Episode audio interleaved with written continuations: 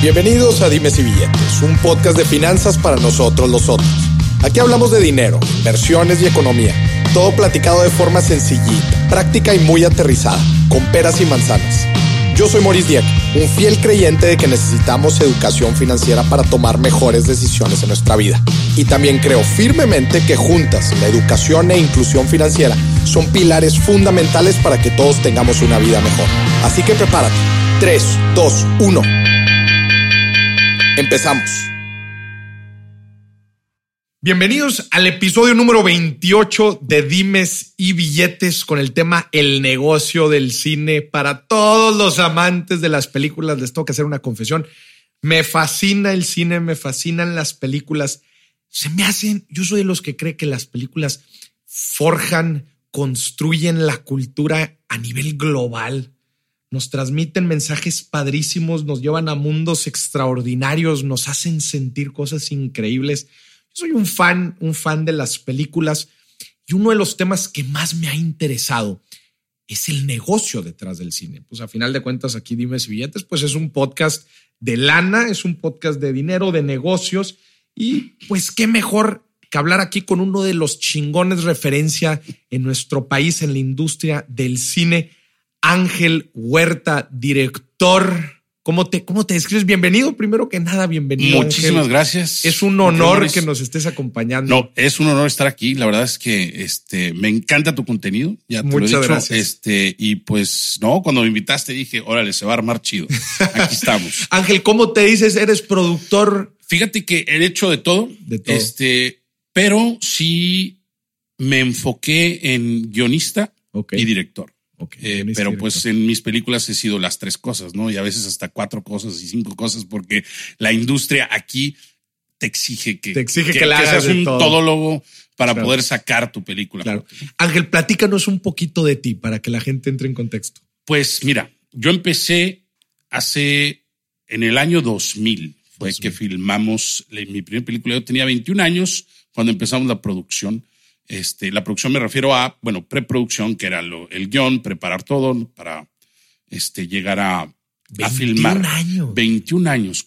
Yo este, traía la idea de, a mí me causaba mucho problema que tú fueras al cine y vieras la diferencia, no nada más en el cine, en la televisión, que vieras la diferencia.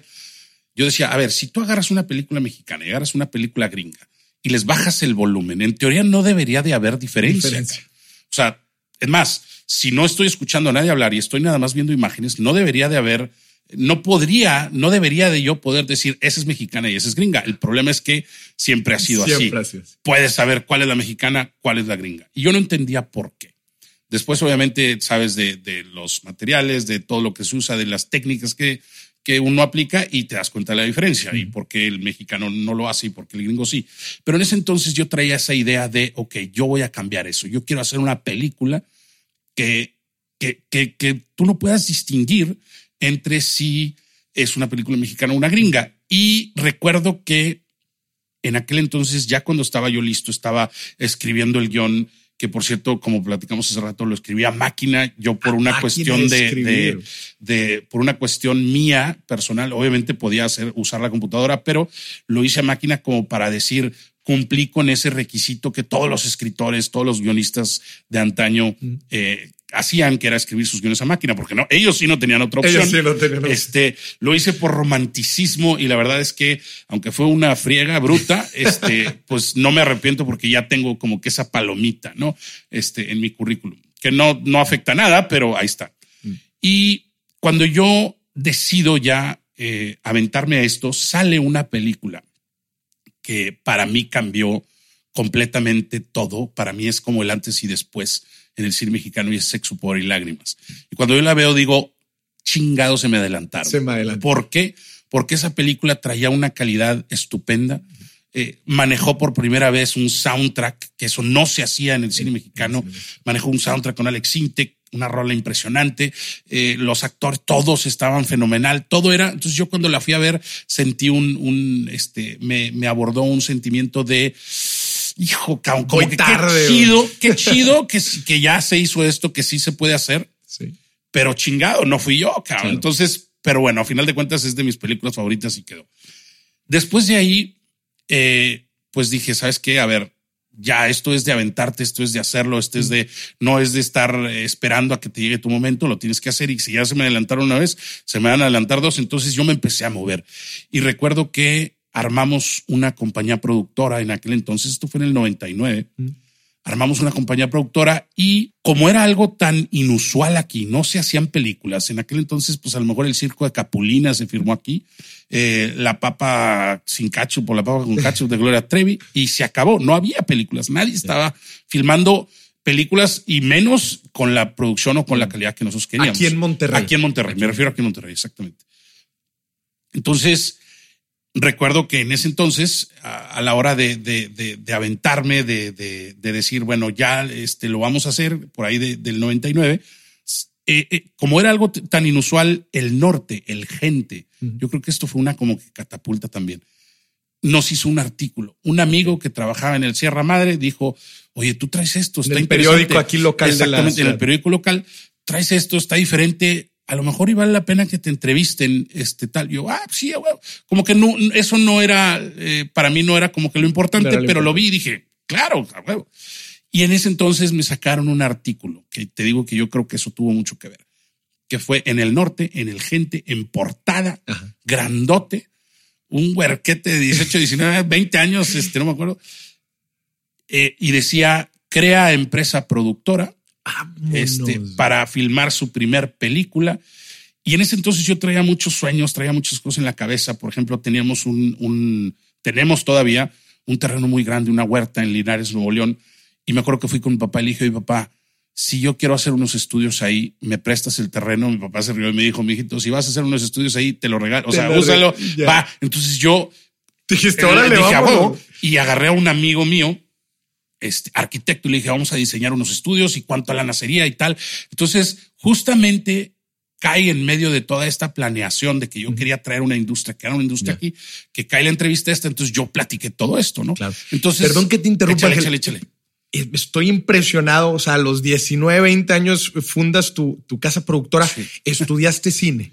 Fíjate que no. Ok. Estudié cine hasta después. Ya. Y ahorita te platico por quiero, Quiero, eh, porque me parece increíble esta historia para toda la gente que nos esté escuchando, que, oye, ¿cómo tú dijiste? Vamos a arrancar. Y, probablemente fue esta película la que te aceleró y decir, sabes qué, tengo que lanzarme, no espero mi momento, ni siquiera habías estudiado cine, me parece increíble, qué buena onda. Y a tus 19, 20 años dijiste, vamos a fundar esto. Y, a ti te encantaba el cine. O cómo encontraste esta parte, porque dices, oye, claro, manches, viste, los campos ahí en Linares y dijiste, quiero, quiero fundar aquí mis quiero hacer esto. Fíjate que yo empecé el día que mi papá me llevó al cine a ver The Karate Kid cuando en, aquel entonces los cines, eso me imagino que no, pues no les, no te tocó a ti, no les tocó a la mayoría este, de la gente ahorita, pero en aquel entonces las películas se paraban a mitad de la película. intermedio. había un intermedio y pues era para que fueras a comprar palomitas y para que fueras a comprar cocas y todo eso. Pero los niños aprovechábamos y nos íbamos al frente del teatro, al frente del cine y y jugamos. Esa era como que la dinámica.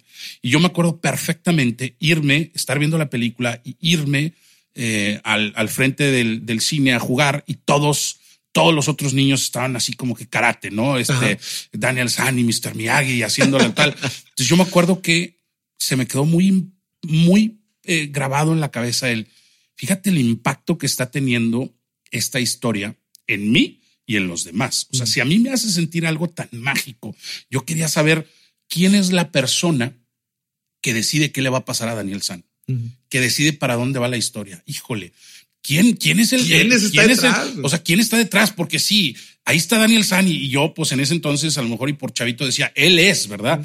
Pero, pero a final de cuentas, siempre como que hubo ese misterio de decir, no, no, no, debe de haber alguien más, debe de haber alguien, un titiritero arriba, un quién es, es, y yo no conocía ni la palabra director, ni la palabra guionista, ni nada, ¿no? Entonces, pero llego a mi casa y me pongo a ver y me pongo a comprar libros. En aquel entonces, pues no había Google, no había donde este, puedes investigar todas esas cosas. Entonces, oye, papá, llévame a la librería y llévame y uh, filmmaking y tal. Entonces empecé a ver quién era la persona detrás hasta que di con el guionista, que era Robert Kamen, que era la persona que creó los personajes, que creó eh, la historia, que decidió cómo iba Daniel San a salir de sus problemas y por qué Mr. Miyagi era tan cabrón. Este, yo dije, yo quiero hacer esto. Y ahí nació mi pasión por hacer Qué esto. buena onda, güey. Después, fíjate, tuve la oportunidad, viví dos años en Irlanda, en Dublín, y allá, es una historia muy padre. Yo ya sabía que quería hacer eso, ¿no? Este, y allá se dio la oportunidad, de cuenta como que puesto me lo pusieron en el camino de que donde empecé a trabajar era una casa que era de Lecida, sí era, de Lecida, ¿no? de los legionarios de Cristo. Este era una casa donde tenían una isla de edición que habían utilizado en algún momento para atraer como que a las escuelas los traían este, y daban clases de eso, pero pues nunca lo usaron y luego lo usaron para hacer sus propios videos y tal. Pero ahí estaba parado. Y cuando yo veo y había dos cámaras y la isla de edición y tal, yo digo, oye, ¿esto qué? Este, ¿lo puedo usar? Pues si lo conectas, sí lo puedes usar. Entonces agarré una oficinita, lo conecté, armé mi isla de edición, por ahí tengo una foto, ves, y es arcaica. Este, y armé toda la isla de edición y empecé a jugar. Me iba a rentar eh, en el Videodrome, así se llamaba. Me iba a rentar películas de VHS, obviamente, no había DVDs, no había nada. Y yo las editaba y les ponía una rolita y las editaba y editaba escenas y hacía videos chidos hasta que de repente me dijeron, oye, a lo mejor y tú puedes ser el maestro de, del, del, club que teníamos, Que, que, lleva años sin operar. Pero, entonces yo fui maestro antes de ser este, estudiante, pero pues no sabía ni más, ¿verdad? Yo lo que, lo que era intuitivo, no era intuitivo totalmente, pero empezamos a armar cortometrajes. Empezamos a armar videitos. tenías? Pues yo tenía 16, Este, y empezamos a armar cortometrajes, videitos, tal, y empezaron a salir chidos. Mm. Hasta que de repente un día llegan y me dicen, me dice el cuate que era el jefe de ahí de la casa, el, dice, oye, a ver, me acaban de pedir un video, este, contratado, o sea, pagado, para, es, son unas monjitas que tienen una casa de retiro de viejitos. ¿Qué onda? ¿Te lo avientas? Pero esto ya es algo, o sea, ya te están pagando, entonces quiere decir que ya es, eres responsable, ya tal. Este, claro que me lo aviento. Ok. Entonces, pues me dijo, ya está, hazlo, o sea, tal fecha, tal, yo me encargué de la producción, yo todo era un one man show, ¿verdad? Entonces me fui a la, era una casa preciosa, pues imagínate Irlanda, todo verde, así, preciosa en el campo, este, y era una casa muy interesante de viejitos, de, de ancianos que pues se los llevan ahí a retirarse, ¿no? Sus familias. Y era una casa, pues bonita, o sea, como que yo creo que pagaban bien porque todo estaba muy bonito. Sí. Entonces me fui con la cámara, todo el día estuve este, grabando, todo el día estuve, este, pues, eh, a ver entrevistas y tal, y pues no tenía luces, entonces con la ventana y tal, y rebotitos que yo, eh, según yo así le hacían, pero no sabía que así le hacían. Y armo el video. Y era tanta mi pasión que llegué, vamos a decir que me fui a las nueve de la mañana y regresé a las seis de la tarde, pues ya no había luz, ya no hay luz este, y llegué y me puse a editar en la consola, era así de, o sea, de la bolita, no, no había botoncitos así, era toda una consola rara. Y para las 12 de la noche, yo creo, tenía ya el video. Al día siguiente voy, este, me lanzo yo con, con las monjitas en mi bicicleta, les entrego el video, lo vemos, les encanta y me pagan. Me dan mi, mi billete, fueron 20 pounds, 20 libras este, pues que sí era una lana. Era una lana. Este, y perfecto. Yo me regresé contentísimo y ya estaba chido. Todo. Y ese día llega este Matthew, que es eh, pues prácticamente mi mentor y la persona que me lo, lo quiero mucho, que me, que me ayudó en todo esto. Llega y me dice, oye, a ver, vamos a ver material para que empieces a seleccionar y tal. Le digo, ¿de qué estás hablando? Yo ya lo terminé. Sí. Dice, ya, güey. Digo, no, sí, en serio, yo ya lo terminé, yo ya lo entregué, ya me pagaron y le enseñó el, el, billete de 20. Y se puso una enojada. O sea, se puso color rojo, se puso. De que no había visto el este, contenido. No, no, no que no había visto el contenido. Me dijo, eres un irresponsable. ¿Cómo es posible que en un día termines, ya me imagino el mugrero que has de haber entregado. Eres un chilero, eres un tal, esto te dije que, que no podía ser así, que tenías que verlo profesional. Total, se aventó, de verdad, yo me acuerdo, 20 minutos regañándome, este, de, de pues por qué estaba mal de que las cosas se tenían que tomar en serio, que no podía yo ser así. Y yo decía, pero no has visto, güey, el, contenido? O sea, ¿por qué me estás? No, pues es que no necesito verlo, pues si lo hiciste, si lo filmaste ayer y lo entregaste hoy en la mañana, ya me imagino la porquería, tal, tal, tal. Digo, bueno, entonces, pero dame el beneficio de la duda, cabrón. Velo pues, por lo menos. Velo. A ver. Entonces le doy una copia. ¿no? Y lo pone así, así como que al regañadientes, chinga, lo pone y lo ve, empieza el video, era un videito de cinco minutos. Termina y me dice, Ángel, te debo una disculpa. No manches. Me dijo, lo único que te puedo decir, y se me quedaron muy grabadas las palabras, es, naciste para esto, no hagas otra cosa. Ya no más. Y me felicitó y, y me llevó a comer y O sea, encantado le vi. Entonces, y desde ahí yo me quedé como que esa palabra de motivación, ese aliento se quedó. Y dije, yo nací para esto. Te digo algo, Ángel. Te voy a interrumpir tantito porque me acabas de, tocar una fibra sensible. Cuando yo estaba en carrera, me invitaron a grabar un comercial para, para promocionar la carrera. Y está, yo nunca había salido a cámara, ¿verdad? Me llevan al estudio del, del tecnológico de aquí. Me dicen, mira, siéntate aquí. Ah, a la de tres le vas a hablar a la cámara. Una, dos, tres. No, no sé ni qué dije. Termina y llega el productor. ¿Y sabes qué me dice? Oye, había salido en tele. Sí, claro. Yo le dije, no, es la primera vez que salgo en cámara.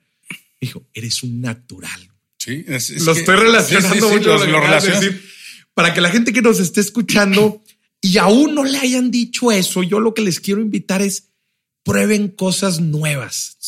Quítense el miedo, rétense a hacer cosas diferentes, prueben cosas nuevas y van a ver cómo van a encontrar algo para lo que son buenos. Y alguien en algún punto en su vida les van a decir, eres un nato, eres un especial en esto. Pero bueno, entonces volviendo a la historia. Total, bueno, pues ahí ya, ¿no? Este, de ahí hace cuenta que me dieron alas. A inspiración después. ¿Cómo llegamos a inspiración? Me dieron alas y de ahí se me quedó, yo, yo nací para esto. Y era tanta la pasión que pues nunca lo dejé. Llegué a mi casa o sea, ya de regreso y, pues mis monitos y tal, y yo me aventaba este cortometrajes pequeños de stop motion, pero de stop motion era un stop motion muy, muy complicado, porque como yo no tenía una isla de edición, todavía no existía el Final Cut y todavía no existían las computadoras que editaban y tal. Yo lo que hacía era con una cámara que me compró mi mamá, me acuerdo. Mi papá me dijo, no, no, no, en esas pendejadas no. y mi mamá sí me dijo, ahí está. Si, si esto es lo tuyo, ahí está. Y me acuerdo que yo me aventaba mis videitos con mis monitos al record, stop, record, stop, record, stop, así, pum. O sea, no tenía una isla de edición a la cual llegar al final, pero lo editaba todo en el momento que lo estaba haciendo. Entonces, me llevaba todo el día, pero al final del día tenía una historia de mis dos, dos que caminaban y se peleaban y de repente uno ganaba y ahí estaba. Ese era mi, mi logro, ¿no? Pero era con cortes, con, o sea, con close-upcito, con mid-shot, de cambio de ángulo, tal, y todo era cortado y editado en la cámara. Entonces, de ahí, pues obviamente se fue a yo quiero hacer esto, yo quiero hacer esto, ¿qué voy a hacer? Voy a hacer mi película. Pasa lo del periódico, este, que me ponen ahí, y ahí es donde al día siguiente, fíjate, yo cometí el error, pero no error, porque pues resultó no error de poner el teléfono de las oficinas de mi papá en, la, nota, como esta es la casa productora, este, como que este es nuestro, nuestros datos, tal. No te miento, eran 200, 300 llamadas, pues imagínate el norte, en, primera plana de gente, 200, 300 llamadas de gente desde quiero ser actor, como le hago, este, salía yo una foto con una cámara así, entonces sí imponía el pues la raza se este, la raza se dejó caer. Y oye, tengo un terrenito, si lo quieren usar, yo también pongo estudios y tal. O sea, como que nadie dimensionaba exactamente qué era, qué era lo que estaba sucediendo. Pero me tocó recibir una llamada de, de un maestro de, de la uni que me decía, este, oye, tienen una responsabilidad social muy importante. Y me aventé el speech del maestro literalmente 20 minutos por teléfono. Mi papá no estaba, entonces yo estaba sentado en su oficina, así detrás de su escritorio, este, así, ah, y la secretaria estaba hasta su madre de todas las llamadas. Este, pues nada, oye, nada que ver una cosa con la otra. Y en eso entra la secretaria, el asistente de mi papá, y me, y me dice, oye, te habla un señor, este, un Juan Carlos Lazo. Este, y yo, híjole, pues, estaba con el maestro, me acuerdo, por eso me acuerdo del maestro. estaba con el maestro y le dije, tómale el recado. Ok. Entonces toma recado y llega y me deja un post-it. Y decía, Juan Carlos Lazo, 20th Century Fox teléfono. Yo, ¿qué pedo? Maestro, maestro, muchas, este, gracias. muchas gracias. Le tomo su, su este, consejo. A huevo, nos vemos. Comunícame con este cabrón. 20th Century Fox. Juan Carlos Lazo, 20th Century Fox. Era el director de mercadotecnia, de marketing de 20th Century Fox. Entonces hablo yo, Juan Carlos Lazo, ¿cómo estás? Sí, mira, Ángel Mario. Ah, Ángel Mario, ¿cómo estás? Mucho gusto. Oye, pues mira, este, leí el artículo. Me dice, y todo lo que dices ahí está maravilloso, pero pues yo no sé si, en ver, si es verdad o no. Mm. Entonces, te la voy a poner bien sencillo, me dice. Nosotros estamos buscando a alguien así. Estamos buscando, este, pues eso, queremos películas mexicanas. Contrario a lo que todos piensan, que las distribuidoras no quieren películas mexicanas, al contrario, Que ávidos este, de, de películas mexicanas. Pero primero quiero saber si todo lo que estás diciendo ahí pues es, verdad. Entonces, vamos a hacer esto. Mándanos el guion. Este, y si todo lo que dices tú, si todo lo que acabas de decir es verdad, nos interesa este, ver la distribución de tu película. A E invertir, madre. invertir para la no, no, invertir, Distribución. Este, distribución. Entonces, wow. Pues ahí va el guion, ¿no? Se lo mandamos al, ese mismo día, se lo- muchas gracias, y le pum, sale el guion. Yo en ese entonces ya traía un plan junto con mi socio, este Rogelio González, que fue el productor. Todavía no entraba Rogelio este, de lleno. O sea, la primera cita fui yo solo. este, la segunda y de ahí en adelante ya, ya fuimos acompañados. Pero yo traía un plan de ir eh, pues a, a recabar dinero. Yo no sabía cuánto costaba una película. Armar una película. Armar una película. No tenía idea. Entonces, en aquel entonces recibimos de todo tipo de charlatanes. Recibimos al fotógrafo, que era fotógrafo de bodas, que dijo, yo te hago la, la Yo te- fotografía. Y, y como yo no sabía tampoco, cabrón, le dije, sí, a huevo. Este, entonces yo ya tenía un fotógrafo que la verdad sí tenía muy buenas fotos de boda, pero pues son totalmente distintos. Sí, un sí, cinematógrafo, un fotógrafo. Pero pues yo estaba casado con ese güey, ¿no? Ah, Claro, vas, ya estás. Y él decía, no, es lo mismo, nada más con movimiento. Este, ya estás chido. Y ya tenía alguien de arte, ya tenía alguien tal, porque te digo, me llovió mil gente. Sí. Entonces voy con una persona este, que le gustaba, yo sabía que le gustaba mucho el arte, me la recomiendan este, y voy a, contrario a lo que todos piensan que me conocen este, y que conocen a lo mejor de mi familia y tal, mis papás no pusieron un solo centavo para De la- esta película. Nada, cero. Me dieron el sótano de la casa que está grandecito para poner mi oficina y se acabó, cabrón. Todo lo demás, este, yo me fui con el primer inversionista, con millón en mano, sin un plan de, de, de inversión, a proponerle, oye, pues quiero hacer una película, este, hacer un pitch, ¿no? Y me acuerdo que era una persona bastante importante. Me siento con él y me dice, a ver, antes de que me digas todas las chingaderas, este, resúmeme tu película en una frase. Ay, Como que pues, eso fue una estrategia de él de decir, a ver, traes o no algo como, chido. como la oferta de valor de un negocio. Totalmente. Explícame. tu Resume oferta. tu película en una frase. Y yo no tenía una frase para resumir mi película. Esta película era, este guion era Inspiración. inspiración. Ok. Y en ese momento se me ocurrió, te digo que yo creo que esta película de verdad, alguien, el jefe de jefes, este, que mucha gente dirá que uno es Dios, otro es un alien, otro es, quién sabe, pero a final de cuentas debe haber alguien ahí arriba, Ajá. ¿no? O hablado o donde sea. Llegó, haz de cuenta que un rayito de inspiración y lo primero que le contesté a esa pregunta fue, cuando el hombre descubre el verdadero valor de una mujer, la odisea de la conquista dura para siempre. Me dice, Órale, güey, güey. ah, cabrón. Dice, a ver, repítela otra vez. Y a la madre, cabrón. Este, cuando el, cuando el hombre descubre el verdadero valor de una mujer, la odisea de la conquista dura para siempre. Se queda pensando y me dice, venga, te escucho. ¿Qué traes? Órale. Y de ahí ese cuate le metió 150 mil dólares. Ahí de esa cita me dijo, 150. me comunico contigo, pro- eh, pronto me comunico contigo y cuando me habló 150 mil. Entra mi socio y mi socio dice, oye, pues sí jala, cabrón. este ¿Cómo pedo". evaluaste, cómo evaluaste la movie? No estaba evaluada. O sea, O literalmente sea, esa fue... lana no sabía si era poco Yo no sabía mucho. si era poca o mucha, si con esa completaba con no. Para mí, 150 mil dólares eran un chingo, al menos yo nunca los había tenido en la bolsa, ¿verdad? Entonces, y si yo podía hacer, según yo, esta era mi mentalidad en ese entonces, si yo podía hacer este, películas con mis monitos o podía hacer ese video que hice en Clone Lost en Irlanda con 20 pounds, pues ¿qué puedes hacer con 150 mil dólares? Entra mi socio y mi socio le da una dimensión al proyecto y dice, no, güey, hay que conseguir más lana. Entonces mi socio me lleva con otros inversionistas, hacemos otra vez el pitch y jala. Y de repente otro inversionista y jala. Aplicaste la misma frase. De tres, no, fíjate que ya eso no me la preguntaron. Ya no te la- Este, pero sí dejé la frase como la frase de la película y de hecho la película entra, abre con esa frase. Entonces, a final de cuentas, de tres inversionistas que visitamos, tres le metieron la lana y son, no son ni familiares ni nada. Tres de tres. Tres de tres. 100% porcentaje 100% de bateo. de porcentaje de bateo. Y ahí vino donde uno de los inversionistas, que ya sabía un poquito, no del tema de películas, pero sí del tema de filmaciones, este, él nos dice, oye, carnal, este, pero se me hace que le andan cajeteando aquí en el sentido de, pues ese fotógrafo no creo que No sea, creo que sea. y ese güey no creo. Dice, mira, yo le estoy apostando a ustedes y ustedes deciden. Pero si me dejan recomendar, les recomiendo a este güey. Mm. Este güey a lo mejor les puede ayudar en la armada de la producción. Perfecto. David Ruiz Leche es el que nos recomendaron y fue Kiko Lobo, que en aquel entonces tenía Moby Crack, o sea, que estaba con su estudio iniciando y tal. Fue el que nos dijo, él fue el inversionista, el segundo, y él fue el que nos dijo, güey, háblale aquí a, a- a Leche y si lo quieren, ¿verdad? O sea, si no, no hay pedo, pero entrevístenlo y vean que me entrevisto yo con Leche y digo, no, pues este vato trae otro pedo, cabrón. Yo acababa de ver el primer video de Panda, del de las motos, este, las motos volando y chinga dije, güey, y Este el look bueno. que traía, yo dije, este es el bueno, este es el güey que tiene que producir ejecutivamente mi película, cabrón. Entonces, y cuando le digo a Leche, Leche me dice, este, tú di sapo, yo brinco, cabrón. Esa fue el- la frase. Entonces, perfecto. Vámonos. Chido, chido, vámonos.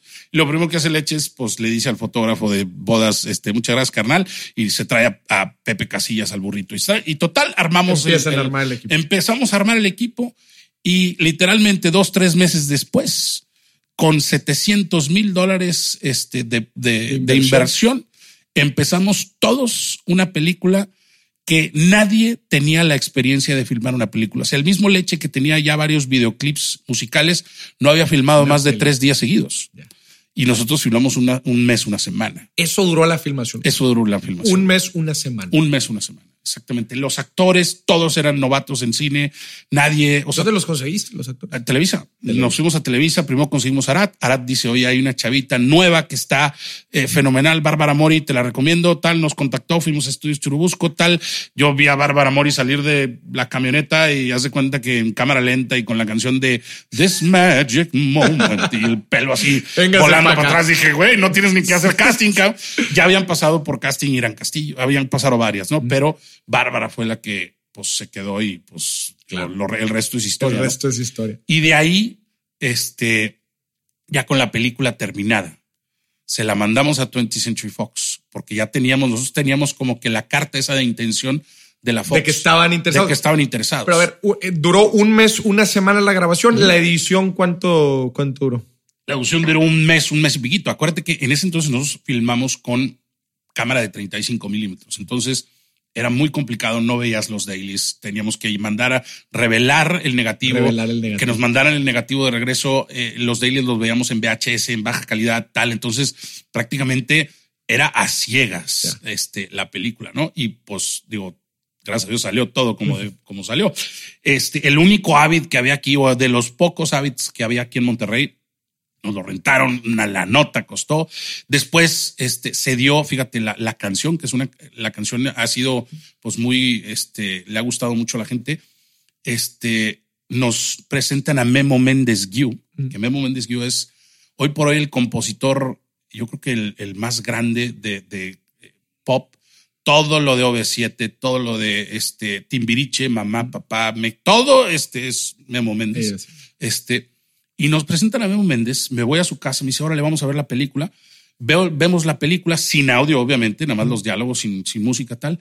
Cuando se termina la película, volteo y no estaba Memo en el sillón, digo, ¿qué pedo? Ya valió madre, no Ya le valió. gustó. Memo baja con la guitarra y me dice, Angelito, ¿qué pedo con tu peli? A ver qué te parece esto, esto es lo que me inspira. Y se toca la canción Inspiración La de canción primera, Inspiración. de primera, De un solo de un tiro. pum. La escucho y la veo comparado con las imágenes y digo, güey, este pedo es. Y oye, ¿qué te late si la canta Benny Barra? Pues, está a huevo, cabrón. Pues. Benny Timbiriche toda la Claro. vida para mí, a huevo, y ya está. Entonces, pero todo esto, en todo esto, la Fox dice, oye, ¿sabes qué, güey? Pues sí, sí, sí. Todo lo que dijiste, aquí está, cabrón. Vamos contigo. Entonces la Fox le entra, este. Ya con la película grabada. ya, con todo la película listo. todo, la Fox le entra y dice, pues tu película va a abrir con el signito de Fox. No Puta madre, imagínate. qué sensación. Y nos dicen, vamos a tantas salas a nivel nacional y nos dicen todo y red carpet y artistas y ¿Cómo todo. te Entonces, sentías, güey? ¿Cuántos te tenías, güey? Pues en ese entonces tenía ya 22, 23 años. Madres, güey. Qué Este, chingón. fue, fue pues un sueño. Y pues la verdad es que nos fue muy bien en taquilla en aquel entonces, pues este, híjole, pues sí, sí, digamos que nos, eh, pues nos fue bien. Les fue Este, bien. Nos fue bastante bien. Y pues de ahí empezó todo. Qué buena onda, ¿no? Te quiero felicitar en verdad, Ángel. La verdad, este, el, el, el, haber conjuntado todas estas cosas, el que se hayan dado, eh, la verdad es que te quiero felicitar. Tu película está chingona, güey. Muchas este, gracias. Y, bueno, pues con todo esto que nos has estado platicando, has ido mencionando diferentes aspectos, aspectos de, de, la, industria del cine que estaría bien ir puntualizando. Claro. Y ahorita nos platicaste algo de, de, tu experiencia. ¿Qué crees que te ayudó a ti a sobresalir dentro de esta industria? Fíjate que hicimos una película que no se habían hecho antes. Las películas que se hacían eran muy puntuales en el que era un cine de autor, un cine de protesta, un cine tal. Inspiración es considerada la primera comedia romántica. Mm. Entonces, y era una comedia romántica muy estilo gringa. Y vaya que vinieron después varias, ¿verdad? Pero Muchas. Tú fuiste la. Fuimos la pionera, y fuimos una película que cumplía la calidad, que eso para mí era lo más importante, que la veías y no se veía película mexicanosa. Se veía película como Sexo por y Lágrimas, se veía película bien. Entonces, eso, yo creo que eso fue lo que pues sí nos puso en el mapa de decir, ay, güey, este, hay una productora de Monterrey aquí. La siguiente película este, se hizo cinco años después, que fue este, siete días. O sea, no había aquí y éramos los únicos. Por un momento fuimos este, los de la gloria aquí, ¿no? Que, éramos la única productora que había hecho algo grande aquí.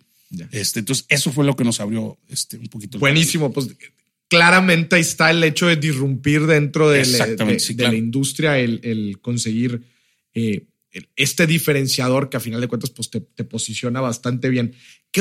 Con qué cosas te topaste? Puede ser dentro ahí de, la creación de inspiración o más adelante, ¿qué, ¿qué, cosas fueron? Fíjate que yo he vivido las dos caras de la moneda ¿Mm?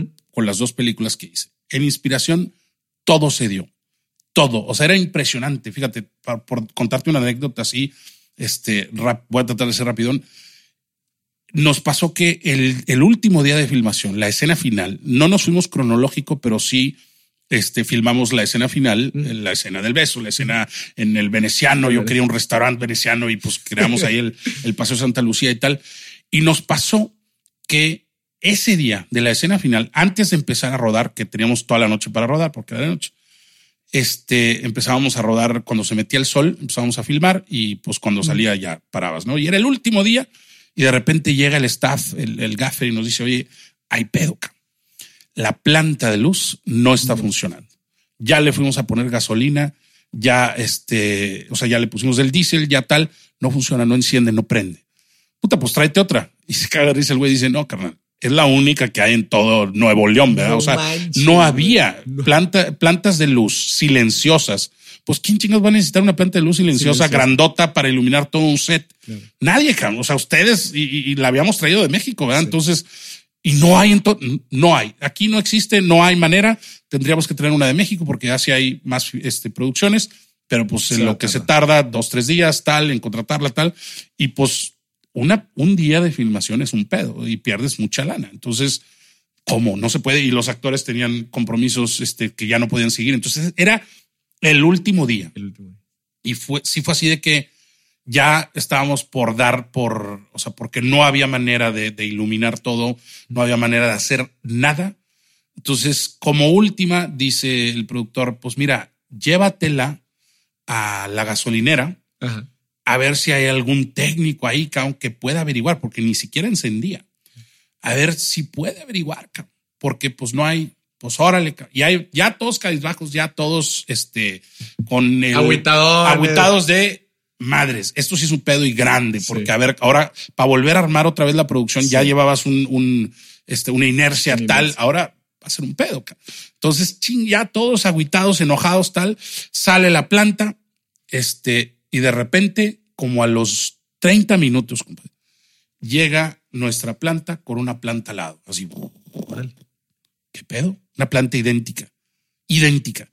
A la madre, sí, sí, empiezan a contar. ¿Qué pasó, cabrón? Y dice el chofer, dice la producción, no mames, güey. No mames este pedo. Se, me paro en el semáforo a tres cuadras y al lado así, una planta. Igualita. ¿Qué pedo, brother? ¿Cómo? ¿A dónde vas, güey? No, venimos de México, vamos a Saltillo, que no sé qué madre, es un evento, no sé qué, que es en dos días. Oye, güey, no, seas pendejo. ¿Qué pedo, tal, tal? Sí, güey, a huevo, tal. Un día, claro, güey, a huevo, corremos tanto. Perfecto, tal. O sea, en el momento No exacto, ser, en, el, en el instante preciso, en, esquina, el día, güey. en la esquina, en todo, llegó al, eh, o sea, neta, hace cuenta que alguien con varita mágica dijo, a ver, ahí les va Como para que no estén- película, como una película, cabrón. Y literalmente nos acompañó a la planta y filmamos y terminamos la película. Y así como esa, hubo, puta, te puedo decir infinidad de historias. Güey, no te la creo, güey. no viví eso en inspiración y en seres viví lo contrario. En seres me robaron dinero.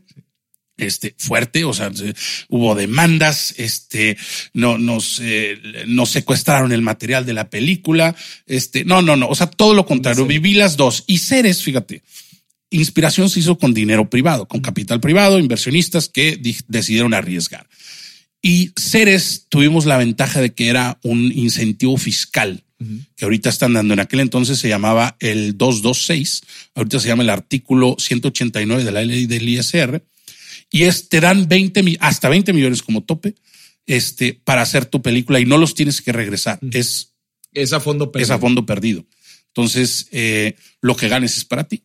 Nosotros teníamos, yo ya tenía el plan todo bien hecho, porque Ceres fue, en cuestión producción, fue el doble o triple de inspiración en el sentido de que era una película más grande, tenía efectos visuales. Ya venías con experiencia. ya venía con ya, experiencia, ya, todo güey. era. Esto tiene que salir perfecto. El crew subió de 80 a 200 cabrón. O sea, era otra cosa. Creamos sets, creamos unas, este, una cueva, todo el final es dentro de una cueva y la creamos toda en un gimnasio, construcción de un mes. O sea, era otro pedo. Ya era una producción mucho más grandota, pero al mismo tiempo los problemas fueron mucho más grandotes y totalmente en su momento insolucionables. Y, y te digo, este dinero que yo ya tenía calculado, ahí sí fui ya mi socio no estaba conmigo, fui, era el absoluto y jefe manda más. Bueno, en inspiración también, pero compartía con alguien la responsabilidad. Acá no. Entonces acá todo caía este, a mi peso y pues de tener todo calculado, de repente llega la actriz y, oye, güey, es que mira, te quiero mucho, pero si no me pagan, yo no filmo. ¿Cómo que si no te pagan, güey? ¿Quién, ¿Cómo no te están pagando? Sí, tal. Entonces revisamos los números y tal. Y llega la productora que había contratado en ese entonces, que no era socia, sino era alguien contratada como, Que operaba como freelance como- que operaba. Este, y llega y dice, híjole, pues perdón, cabrón. Este, pues sí, se nos fueron los números y pues Y no faltan tanto. Y luego nos dimos cuenta que fue robado No y tal. Y luego güey. el pedo es que ella, pues por defensa se decía, no, fue Ángel el que se lo robó. Y yo, yo, yo así como que, ¿cómo? Es mi película, mi dinero. ¿Cómo voy a autorrobar para Sí. después yo volverlo a meter? Porque al final de cuentas tengo que sacar la película. No te estoy entendiendo. Hubo juzgados, hubo abogados, No hubo, o sea, fue un desmadre la película. Este, anécdotas como el estudio, que para qué voy a decir nombres, este, pero el estudio de revelado, de, de copiado de, de, de cines, porque en ese entonces los cines todavía eran análogos. Análogos. Ahorita llegas con un USB, lo pones y, ya está.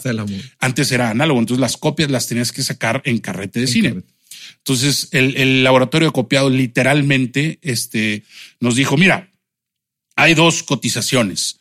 Esta se hace en esta máquina, que es la máquina A, que es una máquina lenta, que vas a tardarte dos semanas en sacar las copias. Y si la haces en la máquina B, es una máquina pues que cuesta más, este, pero en tres días lo tienes. Entonces, mira, sabes qué, carnal, no tengo problema. La, la, la fecha de estreno es tanto, me voy con la máquina A, que es la baratita. Perfecto. Ya está. Entonces, pues esperamos las dos semanas. A tres, cuatro días de que teníamos que mandar los, los negativos a la distribuidora para que la distribuidora los colocara en las salas, nos, este, cuando vamos por nuestro negativo, nos dicen, ya habíamos pagado, obviamente, porque no, no, no, No se la avientan sin guarache. Este, nos dicen, oye, pero nada más que hay un pedo, güey. Este, nos debes tanto más. Cantidad considerable, un millón y pico. ¿Cómo, güey? ¿De dónde? Este, ¿De dónde? Dice, es que mira, sabes que hubo un error aquí, cabrón. Este, y lo pusimos en la máquina No. B, güey. Pues es tu pedo, carnal. Yo a ti y el todo está que la máquina dice, no, sí, pero no, no es mi pedo, es tu pedo, porque pues si quieres tus negativos tienes que pagar. Oye, brother, pero ¿cómo, güey? ¿Qué No, tal? No, no. se- hazle como quieras. Si no, no hay pedo, los tiro y se chingó y me quedo con el, la lana que ya me pagaste. Entonces secuestraba la peli, tuvimos que cancelar el estreno, tuvimos que, y luego de repente ahí sí, pues ayuda de la familia, bueno, chinga, pues ahí va, Ahí va la y lana. métele más lana y métele más lana. La distribuidora en este caso, ¿quién era? Corazón Films, que ellos no tenían, ellos no tuvieron la culpa, ellos hicieron todo bien. no, no. Este, la culpa era de, de, pues, de los demás. Y me llamó la atención ahorita que estabas mencionando que en, en- que en Inspiración tuviste inversión privada y acá en, en Ujú. Ceres fue, eh, fue pública. Sí. Me gustaría entrar a un poquito esa Claro, parte. ¿no? Eh, por ejemplo, en, en inspiración. Dijiste que los rendimientos estuvieron buenos. Nada más para que la gente entienda un poquito, ¿cuáles son unos buenos rendimientos dentro de la industria, hablando en porcentajes? Pues mira, el rendimiento. ¿Qué riesgo? ¿Se considera alto Sí, sí. riesgo una película? 100% alto riesgo. Es un- 100% alto yo, riesgo. cuando voy a vender algo así, o que me preguntan, porque infinidad de veces me han hablado para preguntar, oye, me están ofreciendo una película, este, me ofrecen tantos rendimientos, tal. Híjole, cabrón. Pues mira, lo que tienes que ver es que esto es como, o sea, el, el perfil del inversionista para una película debe ser un güey como el que va a Las Vegas y tira 100 mil dólares en una mano.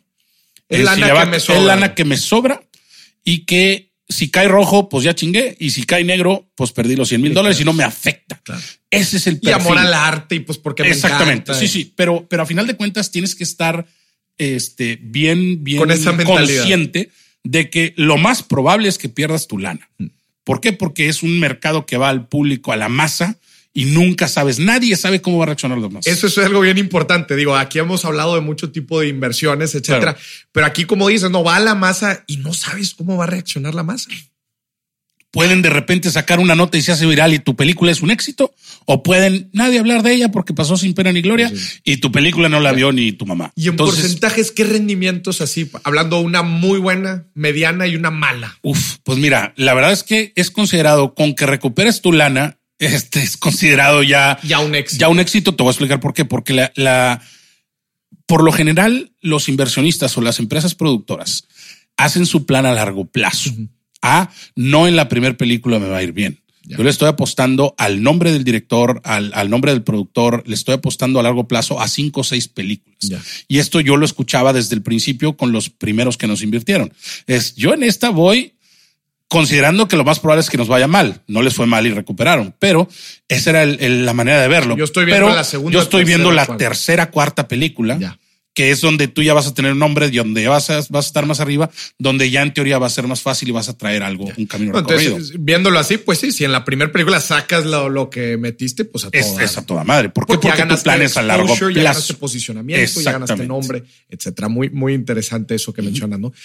Este, pero bueno, dices que en inspiración entonces hasta hubo también para Eh, repartir. claro, hubo para repartir. Yo, fíjate, esta es una anécdota. este, eh, Inspiración hizo, si mal no recuerdo, en aquel entonces 38 millones de pesos en taquilla. O sea, pues sí, sí nos fue bastante bien. y- y dijiste que la comparado inversión con fueron 700 700 mil dólares, pero el dólar a 10, compadre. O sea, pues estás hablando de 7 Siete millones de millones de pesos. Pues no está mal. No está nada. Este, y aparte, pues tuvimos product placement. Dijiste tuvimos unas cosas. 78 millones de. No, ¿cuánto dijiste de ganancia en taquilla? 38 millones de pesos. no manches. Y eso es en taquilla. Faltaron los DVDs, faltaron, pues, obviamente. Este, y, por ejemplo, este, a mí, a mí en lo personal, yo como director, eh, hay un, hay una cosa que se llama las, las, eh, de gestión colectiva, las empresas de gestión colectiva, que es yo que estoy en el sindicato de escritores y que estoy en el sindicato de directores, este, te- ellos te, te cuidan, o sea, son como tus representantes, eres como el, pues el- los del sindicato, este, la SOGEM y la SOMEDIRE. Y de repente yo sin saber, porque yo te digo que ni estaba enterado de esas cosas, yo estaba concentrado en hacer películas y en cuál era la siguiente y tal. De repente me dice el director de Siete Días, Fernando Calife, me dice, oye, güey, a través de un amigo, no me lo dijo él, este, me dice, oye, güey, dice Fernando Calife, que te reportes con el sindicato de escritores, porque este, te andan buscando, yo dije, ¿qué chingados? Yo, yo, yo, yo, ¿por qué voy a, a un sindicato de escritores? No, pues se van a la chingada. No, no, no, te andan buscando que te den una lana. Ay, cabrón, es distinto. es distinto. Entonces, este, ah, cabrón, ah, pásame el dato y le- órale. Entonces hablo y me explican cómo es. Me dicen, mira, esta es una, este, no me acuerdo si corporación o cómo se llama, de gestión colectiva. Esas son las palabras que me acuerdo. Este, y nosotros hace cuenta que cobramos, tú tienes un derecho de un porcentaje de tanto este, de tus películas como artista, como escritor, y te recomendamos que vayas con el sindicato de directores. Te tienes que afiliar, tienes que obviamente ser miembro, y nosotros nos encargamos de cobrar todas tus regalías. Y yo, ah, pues todo eso suena Ellos a toda madre. Ellos, ellos hacen la gestión, ellos hacen todo ese pedo.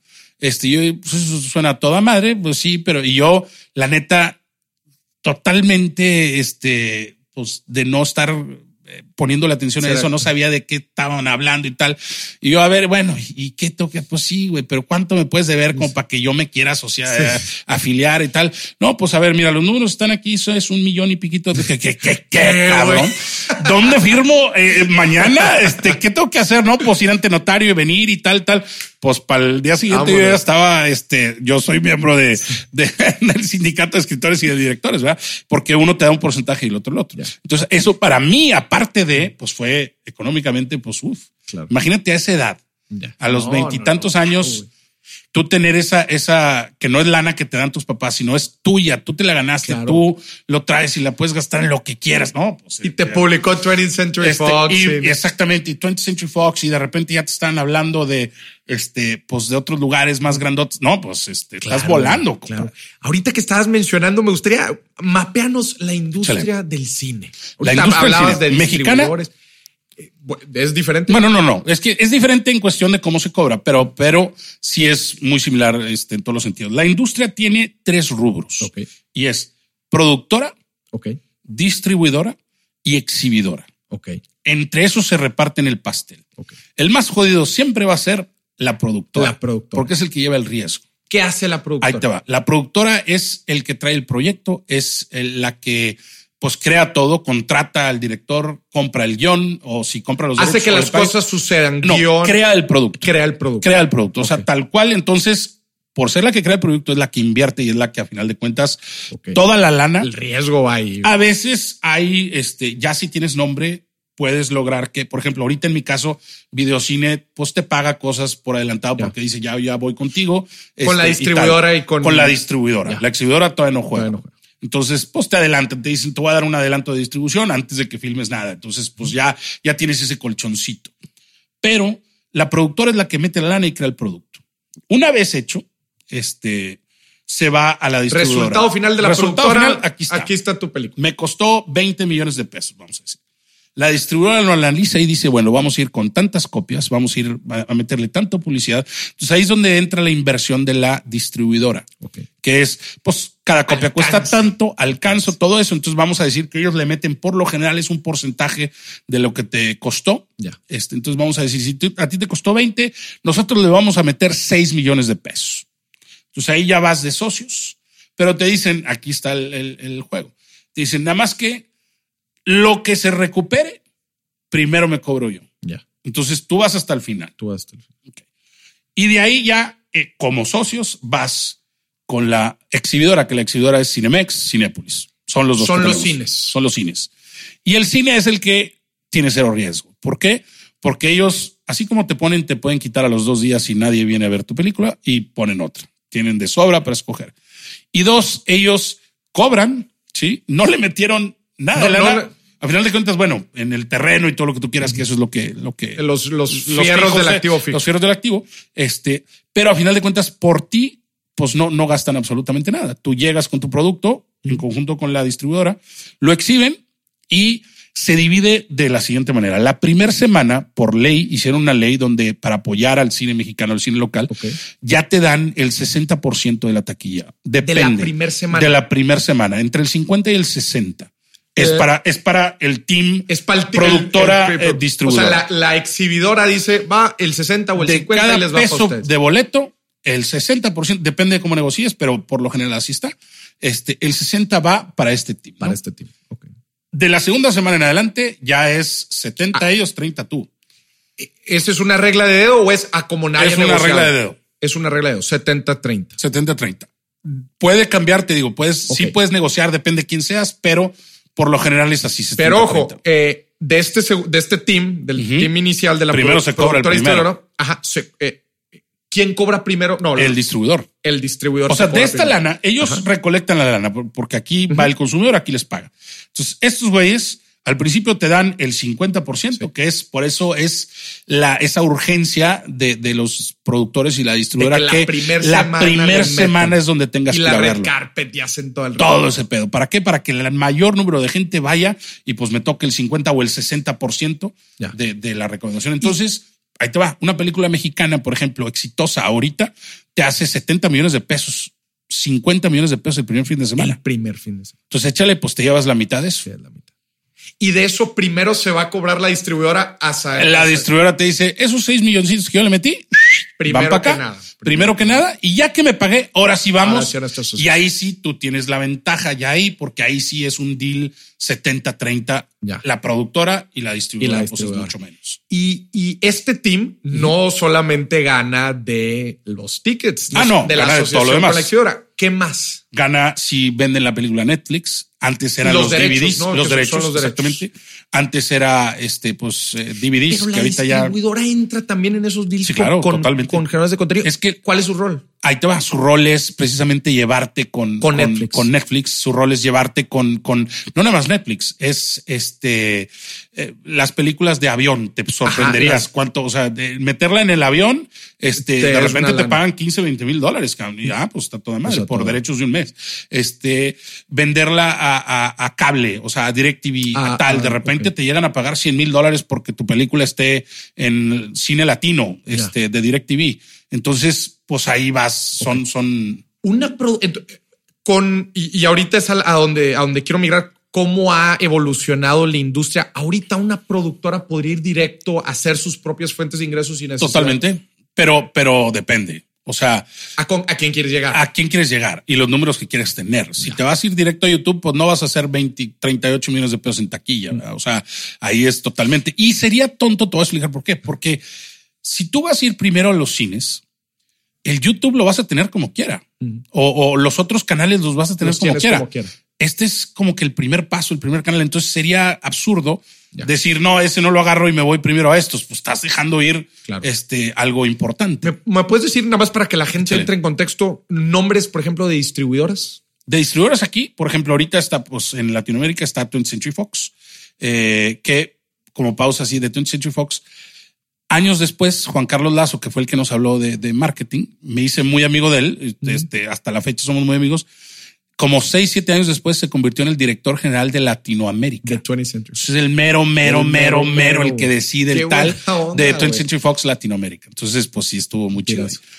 Y este está 20th Century Fox, está Paramount, está Columbia, está Sony, está Universal, que bueno, ya se unieron ahí un. Son una- los que aparecen al principio. son de los las que aparecen al principio. Y está ahorita el más exitoso en México, o sea, el de rentabilidad que más, eh, que mejor le va es videocine, es mexicano.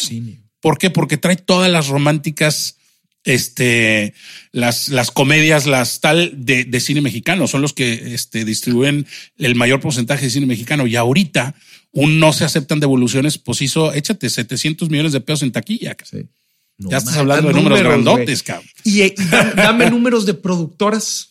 Perdón, En- eh, nombres. Nombres, pues está, por ejemplo, Lemon Films, está Kabuto Films, que somos nosotros, que ahí estamos.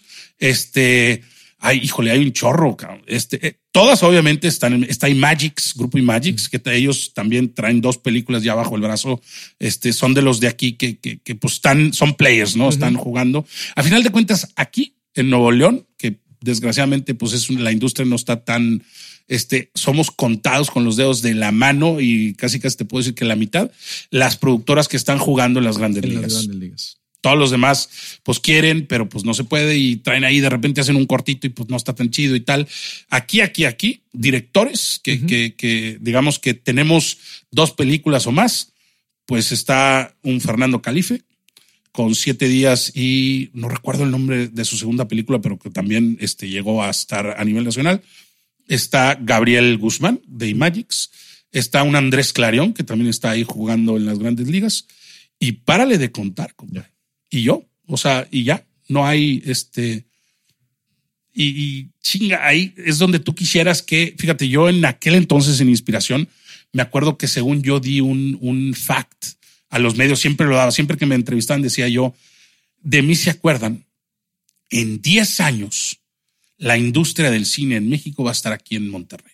¿Y por qué decía yo esto? Porque este, aquí tenemos todo, tenemos desierto, tenemos este, agua, tenemos este, ciudad, Montaña, tenemos todo. campo, montañas. Yo decía, es un set grandote, cabrón.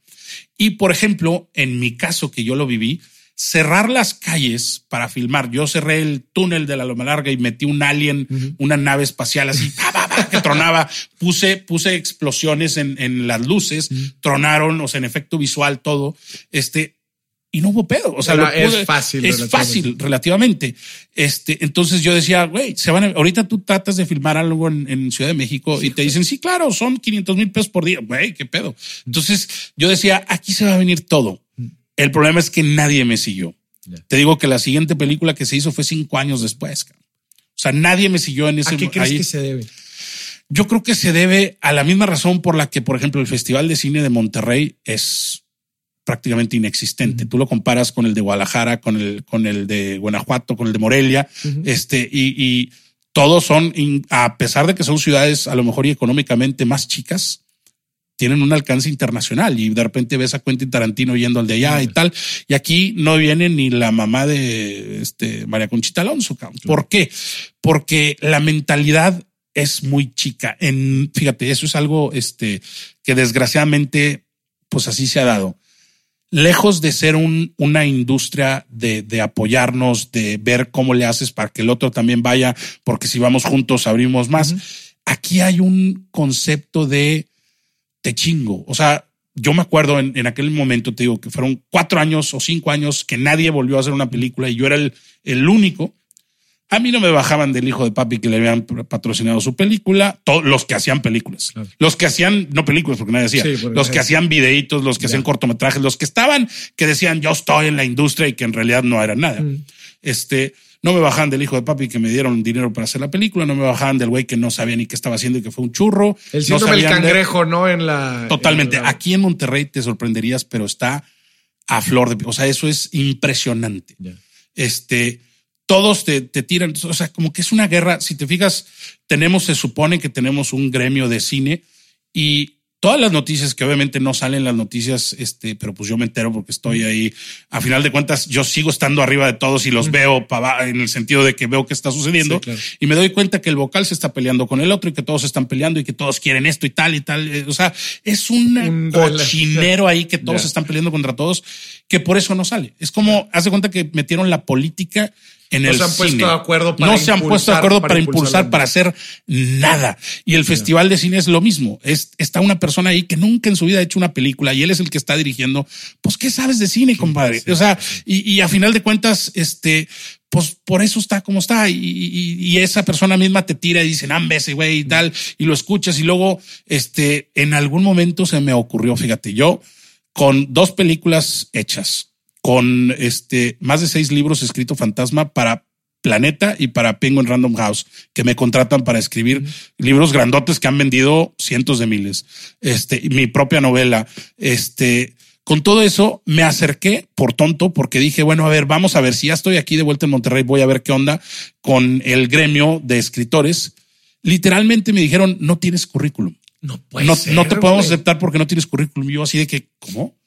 Este, sí, sí, disculpa, pero no. Este, wow, cabrón. Ah, Le dije, oye, güey, a ver, nada más dime, por favor, una sola persona, sácame uno que tenga más currículum que yo en ese gremio. No te podemos dar esa información.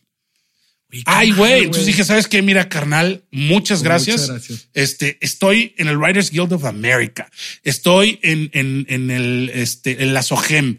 Y aquí en Nuevo León no tengo currículum, güey. No, chido. ¿Sabes qué, güey? Sí, Este, no puede ser, güey. gracias, carnal.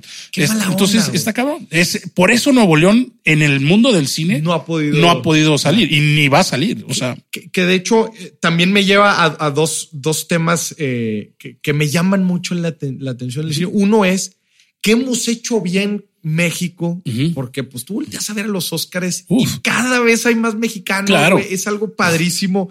Este, uno que hemos hecho bien como industria eh, a, a nivel, a nivel nacional.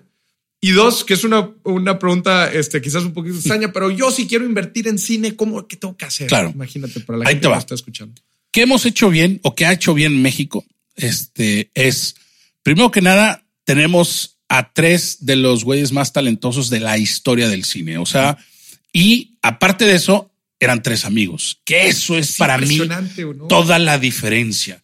Tú escuchas a Alfonso Cuarón hablar y te dice, güey, yo termino mi película y se la enseño a Guillermo porque este güey me va a decir qué pedo y me va a cambiar y me va a poner y es un team. Entonces imagínate esas dos mentes genias creativas, este, armándote un proyecto, güey. Ya, pues. ¿Quién quisiera tener a Guillermo del Toro o Alejandro González Iñárritu decirte, "Hmm, ¿sabes qué? Mira, cámbiale Sí, esto cámbiale esto. y tal. Güey, pues obviamente te va a ir bien cabrón. Entonces, eso es. Ellos, si te Una fijas, sinergia. es una sinergia que esa misma sinergia la tienen George Lucas, eh, Steven Spielberg, este, Martin Scorsese y Francis Ford Coppola.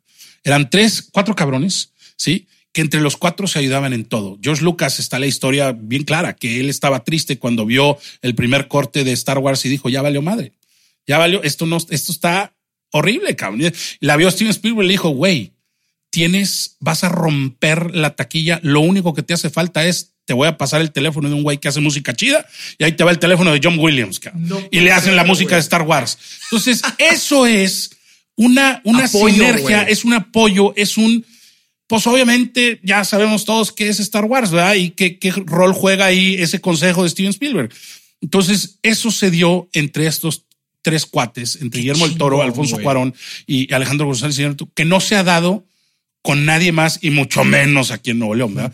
Este que lejos de estar apoyándote con alguien, te están tirando y están te tienes que estar defendiendo. Yo, fíjate, vi, este, me sucedió algo en Los Ángeles y ahí me di cuenta. Yo me fui a vivir a Los Ángeles porque en mi segunda película, aunque nos fue mal en taquilla, me firmó literalmente. Yo tenía el manager de J.J. Abrams, cabrón. este, y, y pues llegué a estar, digamos que jugando, bateando las grandes ligas. Me ofrecieron el guion de Robocop. Estaba como director No este, posible tal, o sea, esta última versión que hicieron. O sea, la verdad es que conozco y todavía sigo estando en ese medio allá. Tengo mi agente allá y todo. Pero en, en algún momento, cuando me fui yo a vivir allá, este, me dieron esta visa de talento extraordinario y tal. Todavía la tengo, todavía pues, me puedo ir a vivir allá cuando quiera y tal. Me di cuenta, llegué a un cafecito en Studio City que se llama el Café Aroma y me di cuenta, pues había otros escritores igual que yo así con su computadora tal. Oye, al segundo día ya estábamos, yo ya estaba este interactuando con ellos, se acercó uno que me dice, oye, güey, ¿por qué tienes la letra tan chiquita? Te vas a quedar ciego. Mira, pam, me le mueve al software de Final, Final Draft y de repente, pum, se vuelve, güey, ¿qué pedo? Con madre y tal. Llevo 14 años haciéndolo y no sabía, este, tal. Y de repente, oye, platicando y la chingada y de repente me regalan un, un libro, me regalan un, un así en marquito y me dicen, welcome to Aroma. O sea, como que bienvenido a este mundito, ¿no? Y resulta que el güey que, que me dijo eso, tal, era el creador, escritor de Mad About You, de, de todas estas series noventeras, este, súper chidas. Y enfrente estaba el escritor de Power Rangers y enfrente estaba el nominado al Oscar escritor de Deer Hunter, este tal. Y empezó, Una digo, ellos ya tenían esa sinergia Claro. y nada más me, me acogieron Te y me, entonces yo ya, para los dos, tres meses que estaba ahí, yo ya estaba con ellos, este, y era literalmente, estás hablando y, y, este, oye, una pregunta tal, te la resuelven y está, y todos apoyándose entre todos. Fue fenomenal y fue padre, magnífico. Cuando me pasa que algo hubo en la agencia que yo estaba, de hecho el manager ya no era el manager de ella, tal, y de repente a mí también me dicen, oye, pues muchísimas gracias, este, y me quedé sin manager, ¿no? Y a la madre, ¿y ahora qué hago, cabrón? Pues yo vine aquí porque tenía manager. Y de repente el güey de, de escritor de The Deer Hunter, nominado al Oscar, me dice, güey, este, le voy a decir a mi agente que te hable. Y al día siguiente ya tenía yo agente, ya estaba firmado, ya tal. ¿Cuándo pasa eso aquí? Claro. Nunca en la vida. Ah, y, pero te voy a decir con quién sí lo veo. Yo tengo una muy buena relación. Por ejemplo, ahorita estamos haciendo proyectos juntos, haciendo, me refiero a desarrollando con un Tony Dalton, este que es, mm, pues sí sabes quién es, eh, actor, este, Ah, el actor. eh, el actor de, de, de, de este, pues, ¿qué te puedo decir? Tiene este Sultanes del Sur, este, matando cabos. Sí, él es, él es guionista también. Entonces, brothers, o sea, esa hermandad se ve con la Ciudad de México Ya. y tengo ese team este que estamos haciendo Qué y creando onda, este con Rosana Arau, la productora, este que es la hija de Alfonso Arau, este con, en videocine tú ves ese, toda esa hermandad. Aquí llegas y sientes la podredumbre así de que todos tratando de fregar. Fíjate que, o sea, ya que lo platicas, güey, este hace todo el sentido, Sí. güey. Hace todo el sentido. Como esos lunares aquí en Monterrey. Oye, qué chingón. ¿Por qué no se ha desarrollado más? Sí. Qué bueno. La verdad es que qué bueno que lo expones, porque pues ahí están los resultados. Ahí están los resultados. Están los en, resultados. en cuestión de industria estamos para el perro. Dime, después de, ¿cuál fue? Después de, eh, híjole, qué película. Bueno, no, este, la película de Gabriel Guzmán. Después de la segunda película de Gabriel Guzmán, ¿cuál otra se ha hecho o, o ha salido aquí en, en Aquí en- Monterrey? La Nada. es que no. Y una antes de esa, ¿cuál?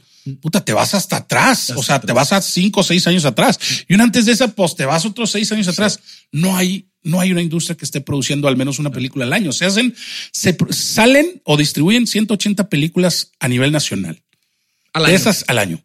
De esas 180, ¿cuántas son de Nuevo León? Ninguna. Ninguna. ¿Y por qué? Por la industria que tenemos. Qué mala onda. Eh. La verdad es que, que, Y, ahí te va. Por ejemplo, la persona que me robó a mí, que, que con la que tuve mil problemas y te digo, echó toda mi producción a la basura, pues es la que ahorita está en Conarte. Ya. Y es, y el otro güey está en la Cineteca. Y el otro güey está. Entonces, pues esa gente, ¿cómo? ¿Cómo? Pues son los mismos que están ahí. Este, y que si tú te fijas, todos los años ellos traen, se bajan de, del Conarte que tiene un incentivo. Todos los años, marido y mujer bajan 500 mil pesos cada uno para hacer sus guiones. ¿Y dónde están sus guiones? No están. Entonces ellos están acaparando todo eso. Ellos traen a la industria así. Una mafia. Este, una mafia que tú como, como creativo que lo único, lo último que quieres es meterte en esos problemas. Dices, peace and love, mi hermano, yo me voy a hacer esto otro, lado. Este, sí. Ángel, para, para cerrar, ir cerrando el, el episodio. Ahí te van cuatro preguntas. Échalas. Uno desde, punto, desde el punto de vista de las inversiones y fondeo. Y dos, sobre alguien que quiere entrar en la industria. Okay. Como, actor, como director, como escritor. Primero que nada, yo quiero, imagínate, yo quiero invertir en películas. ¿A dónde voy? Eh, tú, o sea, si tú de yo tengo una lana, tengo, una lana, que llevo ahorrando, digo, me encantan las películas, quiero destinar una parte de mi patrimonio a invertir en una película porque quiero aprender. Lo primero que yo haría es buscar las películas que les está yendo bien. O sea, y en IMDb, por ejemplo, que están los datos muy claros, puedes saber si, oye, pues no se aceptan devoluciones, le fue con madre. ¿Quién es la productora? Este, Mis Reyes contra Godines la critican mucho, pero le fue con madre. Entonces, ¿quién es la productora? Este, y ahí te puedes ir dando tú una idea. Si traes lana, traes los contactos para llegarle a esa gente y decir, quiero invertir contigo. Te lo platico porque me, me han llegado, inclusive aquí a, la agencia, me han llegado inclusive varias propuestas de películas. De, oye, está, que son, lo están armando especie de crowdfundings eh, que están tratando de bajar diferentes inversionistas. Este, eh, que digo, la verdad es que se me hace muy interesante, ¿no? Ese, ese esquema. Dos, ¿qué recomendación le harías a alguien que nos está escuchando ahorita? Tiene una idea muy chingona, así como tú la tuviste en tu momento y tú te fuiste a levantar lana a diferentes, con diferentes inversionistas. ¿Qué recomendación darías para alguien que quiere levantarla? ah, que quiere levantar lana para hacer su película o quiere vender el guion o quiere, o quiere ser escritor, director. Está buscando inversionistas para hacer su película realidad. Yo creo que lo primero que tiene que hacer es un, un buen business plan. Okay. Y después acercarse a, a, a digamos que enriquecerse de todo lo que es el artículo 189. Porque el artículo de la, ley del ISR. Ese artículo, si tú vas a, a, Eficine, ahí te lo van a explicar te van a decir todo lo que tienes que, todo lo que tienes que hacer. Y ese artículo, inclusive, aunque no tengas los contactos, aunque no tengas este nada, puedes, levantar hasta 20 millones de pesos a fondo este, perdido. A fondo perdido, no lo tienes que regresar.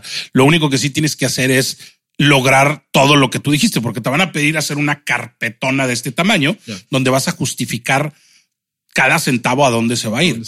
y tiene que ser profesional, porque hay profesionales de la industria que son los que la van a evaluar y te van a decir, no, carnalito, estás por anca su madre, esto no cuesta esto.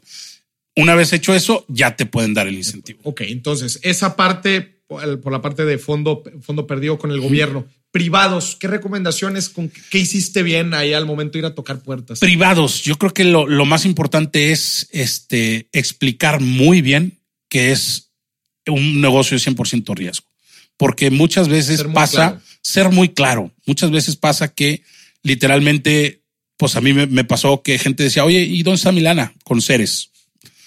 Pues dónde está, pues perdimos todos. No, pero ¿cómo, güey? ¿Cómo? Este, no, no, pues lee, el contrato, compa. Ah, es que yo no me acuerdo de eso. Pues ahí estás, y está tu firma, ¿verdad? Entonces, gracias a Dios, pues no tienes problema. Y ah, siempre va a haber quien te demande, este, tratando de ver pues si chicle pega, y pues te vas a tener que gastarle en abogados en defenderte. Pero a final de cuentas es, si tú eres súper claro y decir, a ver, este negocio es literalmente, la palabra se resume en gambler, apostador tiene que ser, hay muchos, hay muchos güeyes que literalmente este, se, tienen un rush cuando van y meten 50 mil, 100 mil dólares al rojo en el casino. bueno, ese es tu perfil. Ese es, el perfil. que tienes que agarrar y decirle, te ofrezco esto, te ofrezco este rush, que a lo mejor no es el mismo del casino, pero es otro muy distinto y muy chingón, que es hacer una película y vas a estar involucrado en todo, pero es una apuesta. Nos puede ir bien. Y, y a final de cuentas, todo, todo, todo se resume como un embudo en el guion. Si traes un buen guion. Es la historia. Para los que no entiendan qué es el guion, el guion es el libreto. El libreto. El libreto que dice qué dice cada personaje, el escenario. Es, es la película hecha letra. Totalmente. Es la película hecha letra. Es la guía donde todo se basa. Entonces, eso es lo primero que el inversionista tiene que ver. Qué tan bueno es el guion. Si el guion es profesional, si está escrito por un profesional y está bueno, tiene, o sea, sus probabilidades aumentan de que le vaya bien. Paréntesis, eh, y esta es pregunta para ti. ¿Es cierto que las películas que ganan el Oscar de mejor guion original o mejor guion adaptado, una de esas va a ganar mejor película? No necesariamente, pero, pero es muchas veces sí, es muy alta la probabilidad. Por esto mismo que estás diciendo, ¿no? Toda la historia, todo está todo. Es que el guion, te digo, de ahí se basa todo para que un actor pueda interpretar bien un papel, el guion tiene que estar chido. Sí. Este, para que un director pueda, viene todo.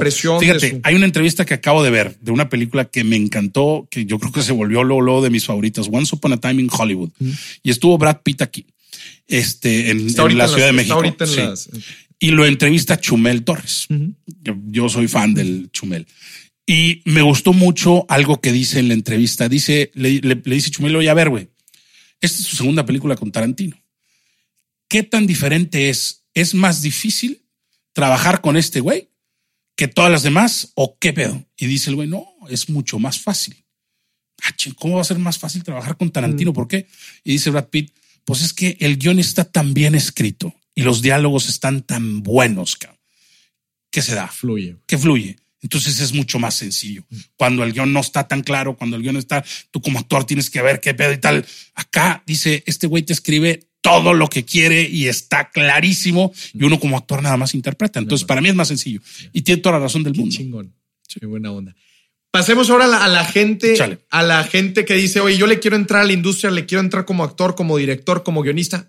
¿Qué recomendación le das? Como actor, definitivamente yo creo que Monterrey, desgraciadamente, no es el lugar para, para este, si quieres llegar lejos. O sea, si te fijas y te vas a, la historia, todos han tenido que salir de aquí para poder llegar a algún otro lado. Yo, definitivamente, hay dos maneras de hacerlo. Y es, como dicen, quieres ser este cola de león o cabeza de ratón. Yo, eh, y depende de tu ambición, me iría a Los Ángeles. Me iría a picar piedra es, o sea, no es fácil, obviamente, y es el lugar más difícil de estar. Y hay mil historias de terror, este, de gente que se fue y pues que regresa y con la vida destruida casi, casi, este, con los sueños destruidos más que la vida. Pero, este, te voy a platicar una anécdota que me pasó a mí, este, que fue porque me, me decidí yo ir para allá. Yo ya había firmado con mi manager, pero pues yo no pensaba irme a vivir a Los Ángeles. Yo decía, pues bueno, y yo ni sabía para qué tenía manager, porque eso yo aquí era un one man show. Este, yo una vez tuve la oportunidad de hablar con Bob Orsi. Me aventé una llamada por teléfono. Bob Orsi es el güey de Transformers, es el güey de, o sea, si tú lo googleas, dices madres con este güey, de los guionistas más exitosos de Hollywood, este, y te digo, pues tiene todo Lost, la serie Lost. No manches. Este, sí, sí, o sea, este güey es, este, y por teléfono, un día yo estando aquí, eran las 12 de aquí, este, me quedé como una hora platicando por teléfono y estábamos platicando de ese pedo. Y me dice, oye, Ángel, te voy a decir, habla español el güey un poquito mal. Primero me dijo, háblame en español, cabrón. Empezamos a hablar en español. Me dijo, no, bueno, no, háblame en inglés otra vez porque está, este, y me dice, oye, Ángel, ¿qué estás haciendo en México, cabrón? No, no, no, no entiendo. O sea, ya vi el contenido que traes. Estás perdiendo el tiempo en México. Tienes que estar acá. Me dijo, pero hay una regla que tienes que saber antes de venir. Y la regla es esta. No vas a triunfar antes de estar siete años aquí. Me dijo, velo como algo como que está escrito casi casi en, en, piedra. Entrando a Los Ángeles. Tú llegas a Los Ángeles y vas a estar picando piedra por todos lados y no te va a ir bien. No vas a hacer el breakthrough hasta que no pasen siete años. Hazle como quieras. Y la verdad es que tú ves y si te vas así a checar los números, es cierto, Y tú vas viendo cómo al año cambia un poquito la cosa, pero sigues estando fuera. Y a los dos años, puta, ya tuviste este contacto más y ya te pidieron esta chambita y ya estás. Y a los tres años, puta, tal, tal. Y al séptimo, que estás allá, de repente, ¡pum! se da. Se como por arte de magia. como Como, si fuera arte. algo calculado, este, que ya está escrito. Ya. Y, y Pero es ahí el es- tiempo entonces que te Es el lleva tiempo que ir te generando lleva. relaciones, ir haciendo trabajo, ir haciendo historial. Totalmente. Ya. Entonces, ¿qué le recomiendo yo a alguien que quiera ser actor o que quiera ser director? Si quiere, si trae la ambición de jugar en las grandes ligas, olvídate de todo y vete a Los Ángeles. Si a lo mejor y tienes problemas de, pues, de lana, que no puedes irte para allá, ¿qué tal? Lo siguiente mejor es irte a la Ciudad de México. ¿Hay alguna la Ciudad forma de México hay empezar todo. chico en la Ciudad de México? Totalmente. En la Ciudad de México tú puedes ir a buscar este agente- agencias productoras, este que, que puedes ir a mostrar tu contenido. Hay muchas. Está Lemon Films, están este, uf, eh, a la Raki Films, que son los de nosotros los Nosotros nobles. los Nobles. Este, hay muchas que tú puedes ir a tocar la puerta literalmente y decir traigo esta idea, está chida. Y obviamente lo único que necesitas es traer algo que te distingue de los demás. Si llegas con lo mismo, pues vas a hacer lo mismo y no te van a pelar. Pero si llegas con algo que te distingue, te van a abrir la puerta de par en. Porque todos lo estamos buscando. Todos estamos buscando ese siguiente gran guion. Todos estamos buscando ese siguiente, Siguiente gran actor, gran director, gran todo. Qué buena onda, Ángel. Por último, Chale. ¿cuáles son los tres variables que hacen una buena película? El guion, Guión, tiene que haber un guion totalmente. fenomenal. Tiene que haber un guion fenomenal. Con un guion fenomenal te refieres a una historia fenomenal El o guion. una no, es que, descripción. no, no, no. eh, Una descripción. Porque Ok. una cosa es el concepto y el logline puede ser un logline fenomenal Ok. y el guion estar ejecutado pésimo. Entonces ahí no, pues no jala. Traes una buena premisa, pero nada más. Mm. Entonces el guion, y para mí ese es el más importante. Yo le daría un hijo count, o sea, 50% count, si no es que el otro es la dirección, obviamente. O sea, la capacidad que tiene el director, El de transmitir, De imaginar y de imaginar exactamente. Porque si yo le doy el- mismo guion a dos directores distintos, van a ser dos obras completamente distintas.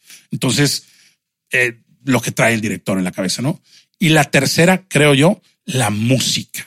Ouch. Para mí, La música. la música, al final de cuentas, es más, para mí, el guion y la dirección hacen team muy similar al, al team que vimos team. entre el- el- la productora, la distribuidora y tal. Hacen team y juntan el 50% y el otro 50% La música. la música. Como el pan en las hamburguesas. Totalmente. Tienes que tener, si tiene buena carne, si tiene necesitas también exacto, pan. un buen pan. Puede traer súper carne, pero si el pan está feo, eh, te va a dejar un saborcito. Pues está chida, pero te va a dejar un saborcito. Y tú velo, compruébalo. Todas las pelis que están en los números unos de taquilla, todas las pelis que son, que trascienden, traen una música que te llega al corazón y que compaginó al 100% con las imágenes. Es que estás, pues, a final de cuentas, nos el cine son imágenes y música. Y música, es el séptimo arte, trae todo conjunto, es pintura, es todo, literatura, todo. Entonces, esa música, y vete a Star Wars, Titanic, que era la película más te quiera de todos los tiempos.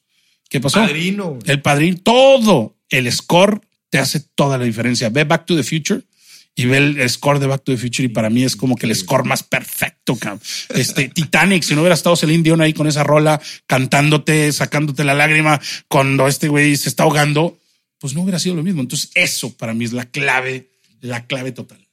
Ángel, muchísimas gracias. Estuvo increíble aquí el Hombre. episodio. ¿Qué viene para ti? ¿Qué- ¿En qué estás trabajando? ¿En dónde te puede encontrar la gente? Fíjate que ahorita estoy, este, pues eh, estoy bastante contento trabajando con videocine, con la productora Hy- Hyperion o Hyperion Films de Rosana Arau. Este, traemos ahí un deal de varias películas con videocine. Este, ahorita la siguiente película es una película que yo iba a dirigir, pero la verdad es que tengo tantas cosas, este, con mi compañía productora y con los libros, este, que pues la, la pasé, pero este, la verdad es que lo va a dirigir un súper, súper director y eso a mí me convino todavía más. Claro. Este, que es Pitipoli Barra va a dirigir la película. La escribí yo, es una película de mi autoría. Este, está Marta Higareda, este, como actriz, está Regina Blandón, que son, este, chidas y Videocine le está apostando todo porque le encantó el guion. Este, entonces, pues va a ser una película grandota que ya se, ya está en preproducción y ya se empieza a producir próximamente. Este, ¿La estás grabando aquí? no, en- no. En Ciudad de México. Yo la verdad es que decidí en contra de mi ideología que tenía antes, que era yo no filmo, yo no filmo nada si no es en Monterrey. Para mí Monterrey, haz de cuenta que yo ya dije, híjole, la- en cuanto a la industria de cine, no quiero saber nada. No quiero saber nada. Yo estoy en Los Ángeles y estoy este, en Ciudad de México por la gente que está involucrada aquí, la verdad. La comunidad, Este, la- la... comunidad, todo eso, pues no, no, a mí no me late. Siento que sí es algo que te baja. Entonces, pues mejor, Mejor. deshazte de eso y este, vete a jugar donde juegan los profesionales, ¿no? Este, estoy con eso. Estoy, eh, te digo, esa es la siguiente película y ya me pidieron el ¿Cuándo siguiente guion. sale esa película? Eh, yo creo que en el 2020. O sea, 2020. todavía, todavía le falta, está en preproducción, pero ya está este, completamente arrancando. Este, tengo, te digo, un, un deal con ellos de varias películas, entonces ya me pidieron la segunda película, ya, ya se hizo el pitch, ya dijeron, vamos con todo, con entonces todo. ya estoy este, este, escribiéndolo. Estoy al mismo tiempo con Grupo Planeta. Yo tengo ahí un deal también, este, pues un contrato que son las siguientes tantas novelas es con ellos. Me contratan mucho como escritor fantasma. Este, ¿A qué te refieres con escritor fantasma? literalmente hay este, no puedo decir nombres obviamente porque hasta por contrato está, pero literalmente sale alguien que es un youtuber con Y le 20, escribes el libro. 15 millones de seguidores, de suscriptores. Oye, anunció que iba a hacer un libro, pero pues el güey no escribe ni madres. Este, y no trae ni la idea. Entonces, pues le llaman a alguien como yo, este, nos pagan buena lana y tú escribes la novela eh, de ficción, este, totalmente de tu autoría, pero no puedes decir que es de tu autoría. Y esta No persona tiene los derechos. no, no, porque a final de cuentas te pagaron, es un work for hire. Work Este, te pagaron, entonces ya. Y esto, pues él saca su libro y Ya. chido, o ella, él o ella saca su libro y chido. Me ha tocado ya son seis este, libros en los últimos dos años que hago así. Sí, ahorita puse como una pausa en eso de decir, oye, bueno, ya no me manden tantos, este, porque, pues No sé, si yo quiero hacer mi mezclar. contenido, cabrón, este, me tocó hacer, por ejemplo, este, para Disney, ahí mismo con Planeta, el libro del, el último libro de Soy Luna, que es una serie bastante este, famosa en Latinoamérica, este, la adaptación de la serie, hacerlo novela, la novela. y me tocó hacer el, el, el, el libro final, el más grandote de todos. Entonces, este, pues todo eso es, lo sigo haciendo con, estoy con dos editoriales, con Penguin Random House como fantasma y con Planeta como fantasma y como autor normal. Y estoy con mi casa productora. Fíjate que eso ya lo había dejado. Mm. Este, pero después eh, con, con- como que nunca se te quita la cosita de, de- Claro. de que está ahí y volví a comprar todo el equipo, volví a la cámara de cine, la, o sea, todas las luces, todo, este, y me puse a, pues a, como era el, el anterior, ¿no? Jugar, eh, ir con las empresas, te hago el anuncio y tal. Me di cuenta que hay un mercado completamente distinto ahora, que ahora son las redes sociales. Entonces, ahorita estamos enfocando la empresa a producir contenido. Lo que hacemos es, a ver, yo traigo el tamalón y la experiencia de que hago películas, te hago el contenido para tu, para tu canal de red social, para tu producto, para tal. Entonces ya sí traemos una diferencia, este, en cuestión de, la calidad del contenido. Este, y pues nos está funcionando bastante Claro, bien. El mercado enorme. Eh, eh, enorme. pero súper enorme. La, la última empresa que ganché, este, o sea, que, que, que cerramos, que es una empresa eh, pues grande, me dijeron tal cual después del pitch, oye, güey, es que, ¿qué pedo? ¿Cómo no lo habías explorado esto antes, güey? Te vas a comer el mercado porque sí Tú traes, traes ya toda la experiencia. traes de- todo. Claro. Este, entonces, pues sí, y, y la verdad es que sí hemos estado avanzando. No podemos tampoco abarcar todo porque pues no traemos el personal, son muchas empresas, pero sí hemos ido creciendo poquito a poquito, este, agarrando clientes y pues dando buenos contenidos. Qué buena onda, Ángel. Oye, pues muchísimas gracias, güey. Hombre, Te agradezco mucho que, que nos hayas compartido aquí tu historia de en esta industria que otra vez, pues para mí es misteriosa, eh, hermosa. O sea, a final de cuentas, todo, todo, todo el trabajo que se hace dentro, dentro de esta industria termina en ideologías, en cultura, en pensamientos, en formas de vivir. Y a mí eso se me hace padrísimo, ¿no? Y- Claro. Yo soy de esos también que vive, vive los días con un soundtrack en la cabeza, porque para mí mi vida es una película, ¿no? Y me gustaría que todos lo vieran así. Claro. Este, pero bueno, pues te agradezco muchísimo. Eh, yo creo que definitivamente hay material para aventarnos todavía muchos otros Uf, claro. episodios hablando sobre estos temas.